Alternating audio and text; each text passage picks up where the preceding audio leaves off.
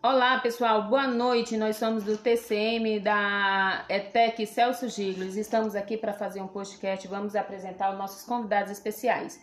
Eu que vos falo, Fabiane, Laécio, Elisângela e Esther. Vamos falar sobre cervejaria. E um dos assuntos principais é onde, há quanto tempo temos cervejaria no Brasil? Boa noite. Há 26 anos começaram a surgir no Brasil as primeiras cervejarias artesanais e hoje é possível encontrar bares e restaurantes com produção própria.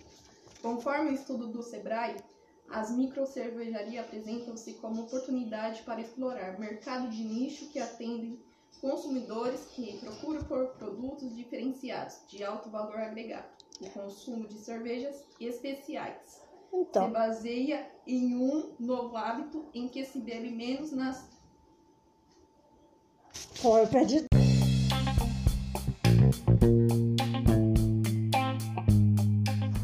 Boa noite, pessoal, tudo bem? Nós somos alunos da Escola Técnica Dr. Celso Gílio.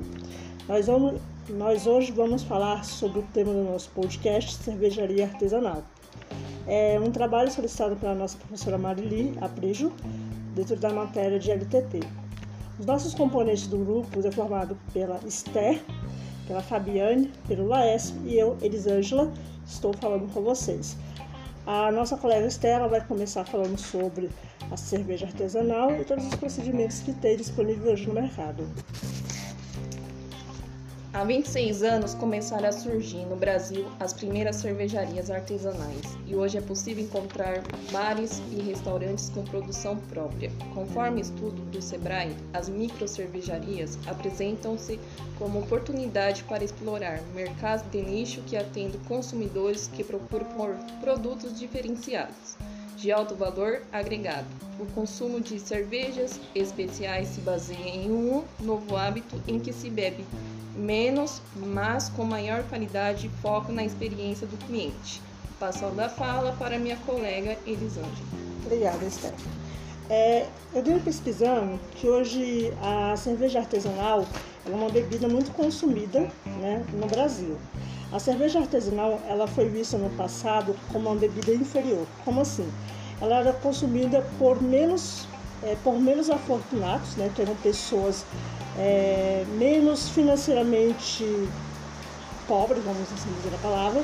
E também a cerveja artesanal, ela era uma cerveja de muita qualidade, porque ela era muito segura para ser bebida na época, porque ela tinha a questão da segurança que a água naquela época estava passando por um processo de, de contaminação. Então eles falavam que a cerveja artesanal ela era muito segura, ela era muito saudável e principalmente as mulheres naquela época elas eram vistas como boas mulheres que eram as que faziam aquela cerveja artesanal. É dentro disso, no Brasil, a cerveja artesanal chegou através da colonização europeia entre 1836 e 1870 com uma cerveja que vinha no dia a dia do, do, da população brasileira. Chegou a ter os primeiros episódios anunciados nos jornais locais da época sobre esse tipo de cerveja que estava começando. A, a cerveja ela é uma bebida popular, porque hoje ela é muito vista, ela é muito bebida.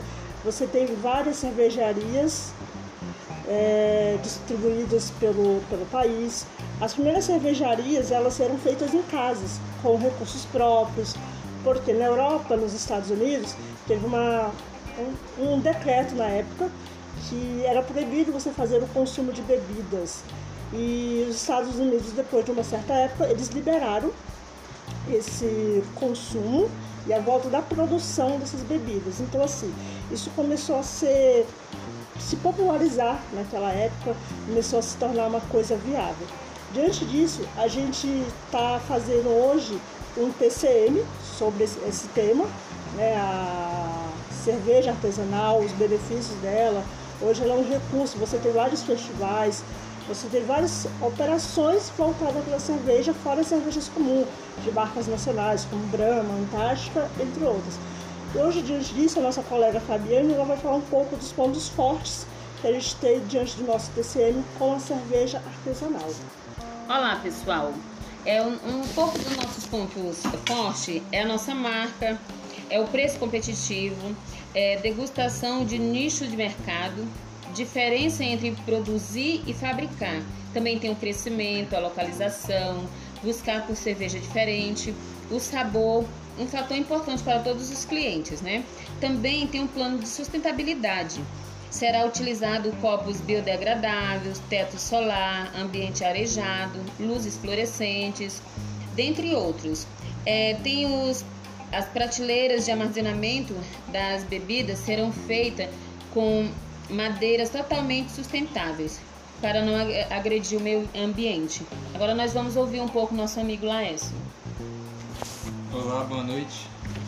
Então, esse TCM foi feito com um software de plano de negócios criado pelo Sebrae de Minas Gerais, uma ferramenta para organizar ideias, informações, produtos, serviços, clientes, concorrentes, fornecedores, pontos fortes e fracos no negócio, identificando a viabilidade da gestão da empresa, servindo para elaborar pessoalmente o plano de negócio, mostrando a importância de um planejamento adequado a escolha baseada de campo é a cerveja é uma bebida mais consumida no Brasil.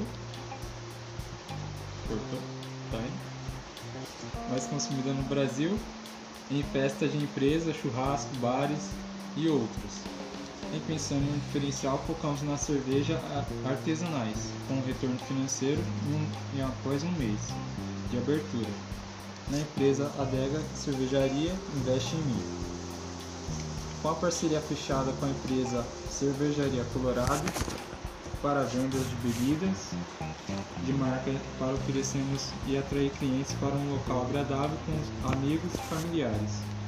A Cervejaria Colorado com parceria é ótimo, pois tem uma interessante cerveja que é a After, com combinação refrescante com cerveja, cerveja de trigos, com adição de mel, de laranjeiras, espumas, aromas leves de cravos cereais, banana e trigos com leve floral, com um gostinho de cereal no final.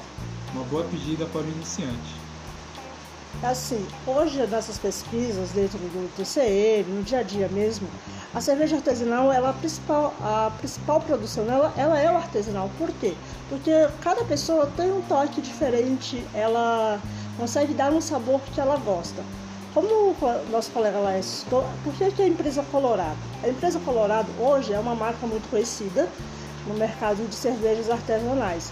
Ela tem a cerveja Ápia, entre outros grupos, porque são cervejas com menos lupo, mais com gosto mais natural, um gosto mais caseiro. Isso faz com que a mudança no dia a dia dos consumidores de cerveja é, seja bastante criterioso.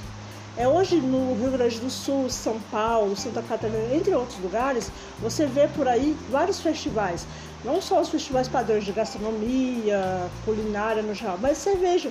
Porque a cerveja ela se tornou um produto muito consumido, um produto de alta viabilidade financeira, uma cerveja que pode trazer recursos e um retorno financeiro muito grande para as empresas. Então hoje, o microempreendedor ele pode começar pequeno com uma cervejaria caseira em casa e com o passar do tempo, se ele achar conveniente, se ele achar apropriado, ele pode é, vir a fazer uma mega empresa, se tornando uma marca muito conhecida.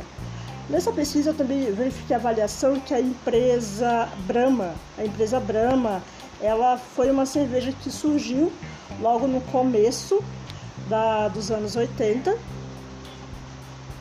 que ela estava começando também naquela época, trazendo uma cerveja de marca conhecida, com a aquisição da cerveja artesanal no, no momento. Então, assim, hoje a cerveja artesanal é isso: é a produção caseira por familiares e uma boa cerveja de qualidade. É, o nosso podcast era isso, era falar um pouco sobre cerveja artesanal, mas máximo mais resumido, para a gente trazer apropriação do que hoje a cerveja traz no mercado.